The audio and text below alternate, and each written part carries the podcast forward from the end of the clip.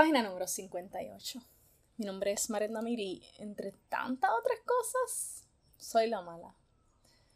Sí, la mala porque regularmente hago lo contrario a lo que esperan de mí. La mala porque voy a decirte las cosas que no quieres escuchar. La mala porque voy a dañarte la cabeza para que quieras mirar para adentro y sanar. Porque si sana una, sanamos todas. Voy a compartirte mi proceso y mis experiencias en esta aventura llamada vida para que sepas que no estás sola y que lo estás haciendo cabrón de bien. Tú eres mi página en blanco. Yo el lápiz que escribe. Bienvenida al diario de la mala.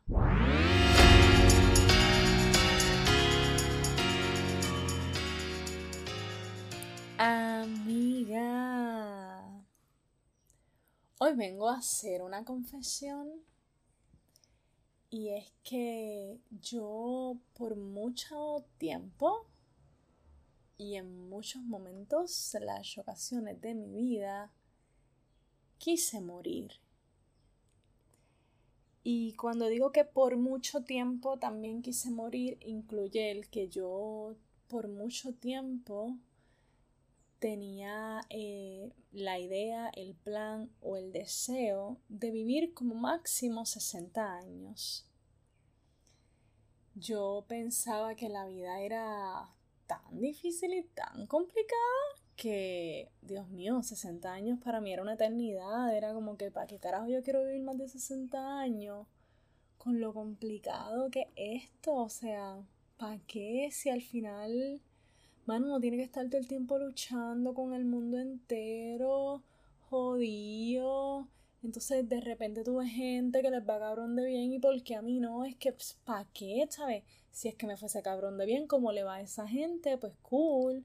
Pero ¿para qué quiero ir más de 60 años? Y, y en eso, pues la verdad es que por muchas ocasiones, pues sí, ingenié o pensé en todas las maneras en las que tal vez sería buena yo quitar, privarme, ¿verdad? Quitarme la vida. Y pues nada, siempre me detenía principalmente mi mamá. Yo diría que pues, yo solamente pensaba en qué iba a pensar mi mamá de ella como mujer y como madre, de que su hija se quitara la vida. Oh, Dios mío, tú sabes, yo no le quería hacer eso a ella. Pero no, no era ni, por mí necesariamente. Maybe había un poquito de, de, de, de saber que, que vivir en verdad no era tan malo. Pero, pero a mí lo que, lo que siempre me detuvo era el pensamiento ese de diablo.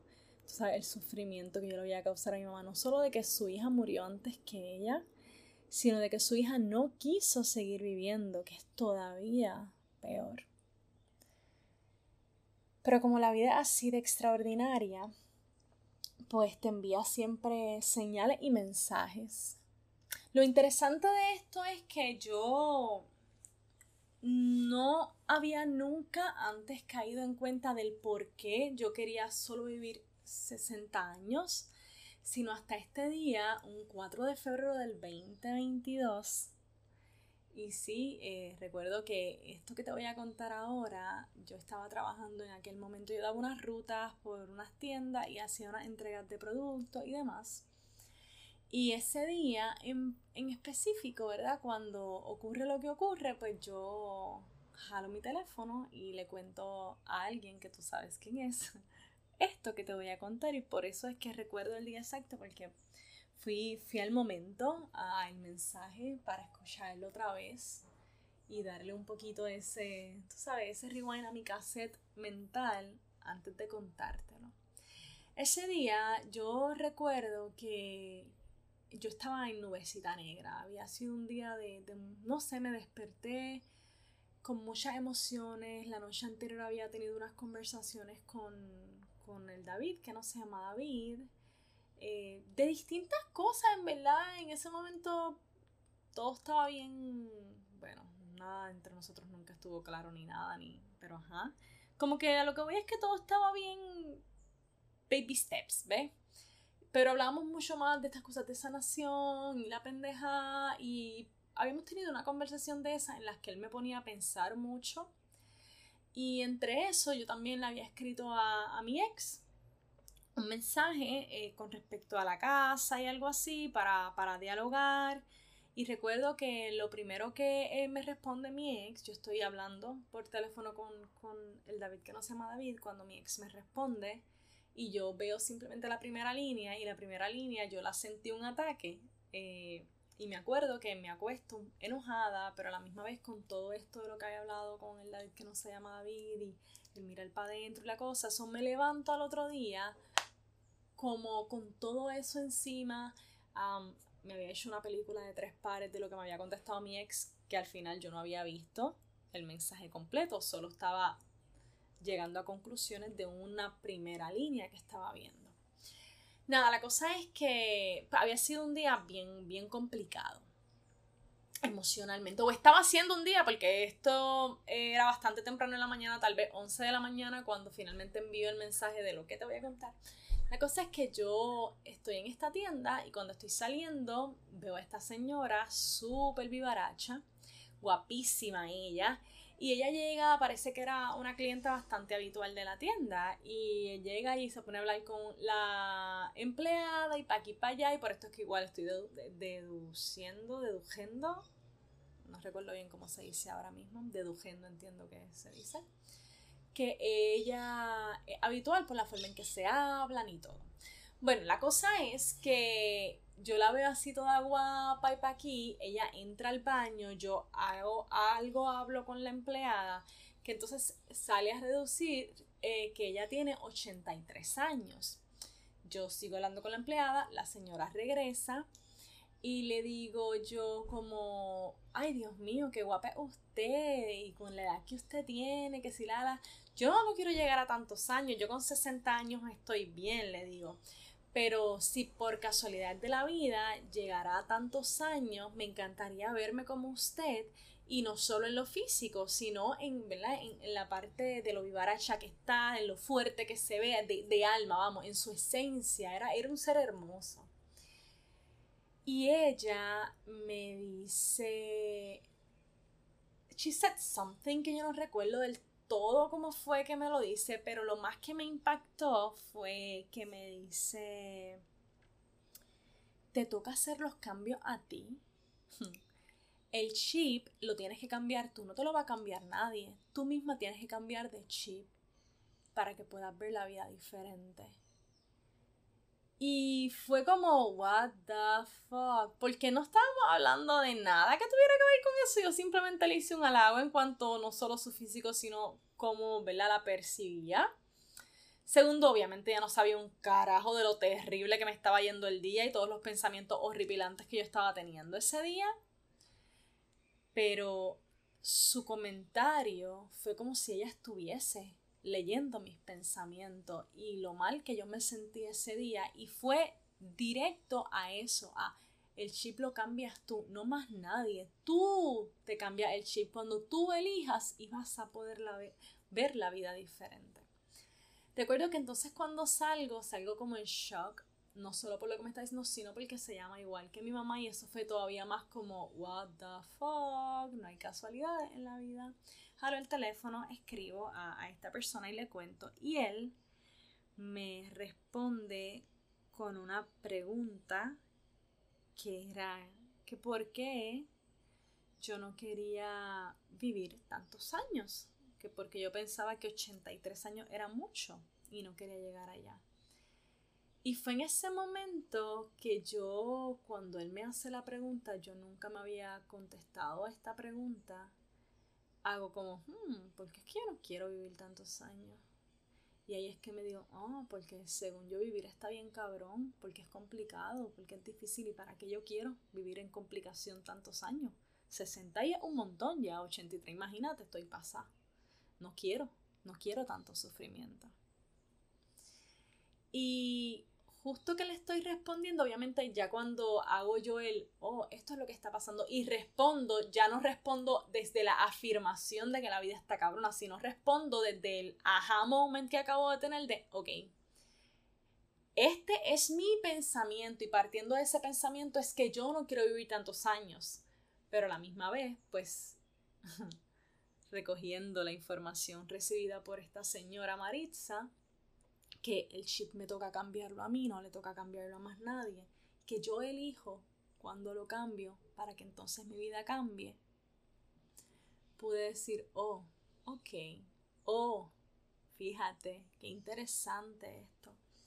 Y yo diría que, que maybe sin yo darme cuenta, lo que esa señora me dijo me, me caló más hondo de lo que verdaderamente pude haber pensado y que igual haber hecho ese ajá con que por esto es que yo no quiero vivir tantos años. Mi vida empezó a cambiar o mi forma de ver la vida empezó a cambiar o, hubo un chip, hubo un efecto ahí, un cambio de chip sin yo darme cuenta. Porque hoy por hoy yo no, no, no me hallo, no me hallo ni siquiera en, mis peores momentos me he imaginado yo quitándome la vida. Ni siquiera pienso que vivir es complicado. Por el contrario, vivir está cabrón. Y hace poco me topo con que estoy hablando con mi mejor amiga y no recuerdo de lo que estábamos hablando. Solo recuerdo que yo creo que en efecto estábamos hablando de, pues, de estos momentos en los que no nos gusta lo que está pasando y la pendeja, pero ella me dice, sin embargo, yo amo tanto vivir, amiga, yo amo vivir, me encanta la vida. Y para mí fue como que se me llenó un chispi el alma porque hoy por hoy yo amo vivir, a mí me encanta la vida. Y saber que mi mejor amiga lo ve igual, conociendo obviamente todo lo que ella ha experimentado, porque somos amigas hace muchísimos años, y sabiendo las cosas que están en su vida distintas a como ella quisiera y que aún así la pueda escuchar a ella decir que ella ama vivir y que la vida está cabrona de linda, no importa qué. Fue como, mano, qué, qué bonito poder experimentarlo, no solo yo, sino poder experimentar que gente que yo amo a mi alrededor se sienta igual en ese sentido. Y cuando miro para atrás, no me juzgo por las veces que quise quitarme la vida, ni por las veces que pensé que vivir estaba cabrón Hoy sé que, que todo eso era parte de...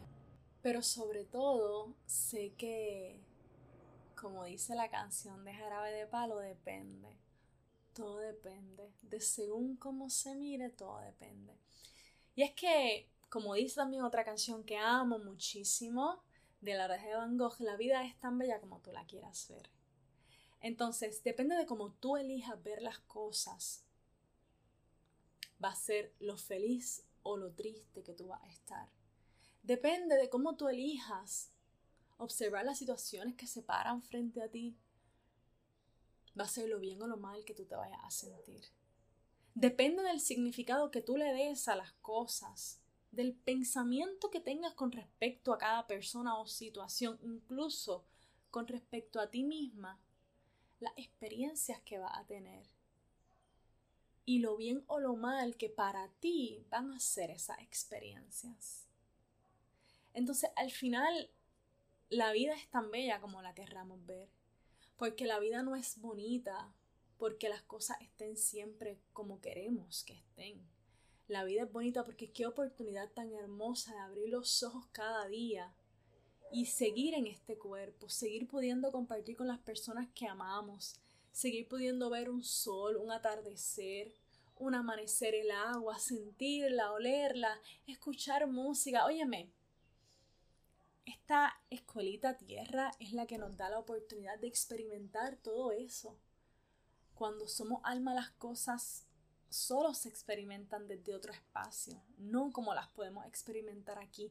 Cuando somos almas no tenemos una boca, o sea, digo, siempre somos alma, lo que quiero ir cuando digo cuando somos alma es cuando cuando no estamos encarnados, vamos, cuando somos nuestra esencia más pura, que es nuestra alma, nuestra esencia, el todo.